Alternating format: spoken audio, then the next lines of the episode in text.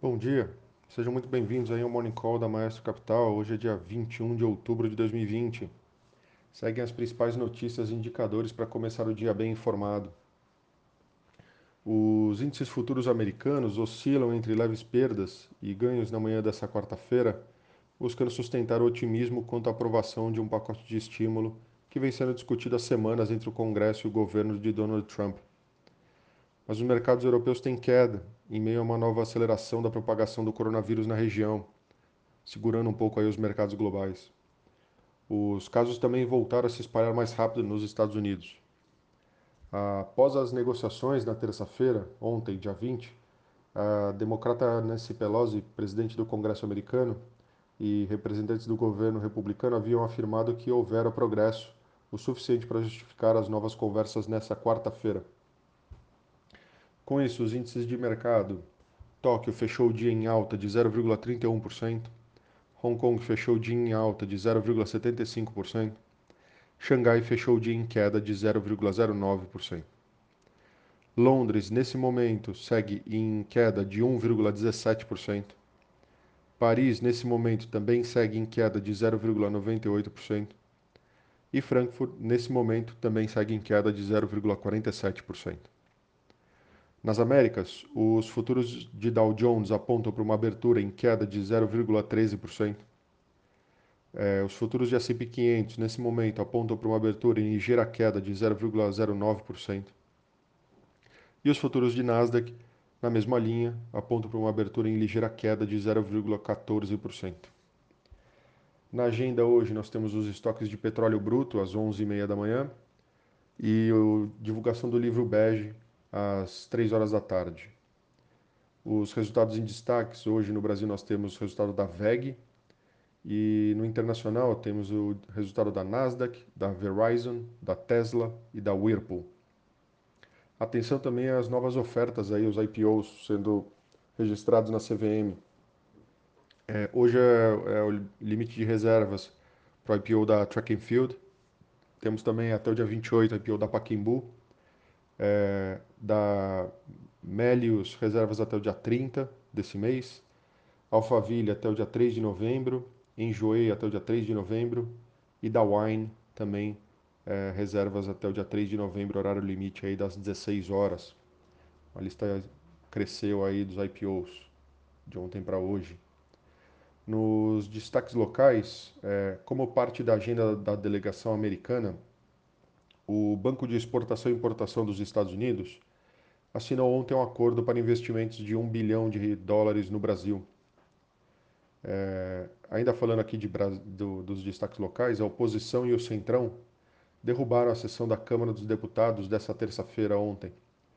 É, essa obstrução pode fazer com que não ocorram sessões até o fim da eleição municipal. O impasse gira em torno da pauta definida para votação e da instalação da comissão mista de orçamento. A oposição cobra a votação da medida provisória, que prorrogou o auxílio emergencial aos desempregados e trabalhadores informais até dezembro. Nos destaques internacionais, é, o mercado mundial, mundial nessa última terça-feira mostrou uma onda de positivismo em relação aos posicionamentos entre as partes que negociam o pacote de estímulo norte-americano, como a gente mencionou acima. A Nancy Pelosi, presidente da, da Câmara dos Deputados americanos, e o secretário do Tesouro Steve Mnuchin é, estiveram reunidos nessa terça. Antes do encontro, o parlamentar e a democrata disseram estar otimistas com a discussão e minimizaram o prazo aí que ela própria estipulou é, para essa discussão que terminaria ontem. A imprensa americana também intensificou a cobertura sobre os possíveis dados comprometedores achados em hard drives de Hunter Biden, filho do candidato democrata Joe Biden. É, Trump, que já vinha ganhando tração aí nas casas de apostas nos últimos dias, obviamente tentará capitalizar aí em cima dessas notícias. É, falando de empresas, especificamente de setor, em meio à perspectiva otimista aí para os resultados do setor bancário no terceiro trimestre desse ano, que começam a ser divulgados aí nessa próxima semana, bem como as percepções de que os preços estão atrativos, resultaram ontem numa expressiva alta aí para os ativos bancários.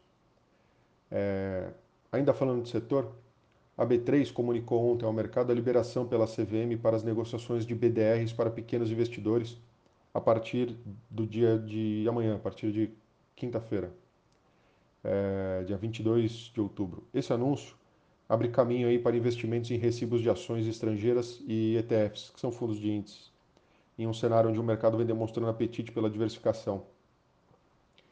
É, falando de empresas, a Petro, a Petrobras, é, devido especialmente à maior eficiência operacional das plataformas, a Petrobras anunciou um aumento aí de 5%, que dá mais ou menos 2,3 milhões de barris por dia, é, para a produção de barris de petróleo, e 2,6%, que dá mais ou menos 2,9 milhões de barris por dia, é, para a produção de barris de, de, óleo no terceiro semestre, se comparado ao mesmo período é, anterior. O, a Netflix é, divulgou ontem seu balanço para o terceiro trimestre. Mesmo se comparado com o mesmo período do ano passado, seus resultados foram inferiores ao esperado pelo mercado. Sua, sua receita alcançou aí 6,44 bilhões de dólares e lucro líquido contabilizou é, próximo de 790 milhões de dólares. Ainda assim, as ações da, da empresa estão em alta de 62%, superando o Nasdaq, que acumula uma alta de 28% desde janeiro. É, e por último, é, o IPO, aí, o mercado brasileiro de IPO, segue aquecido em 2020.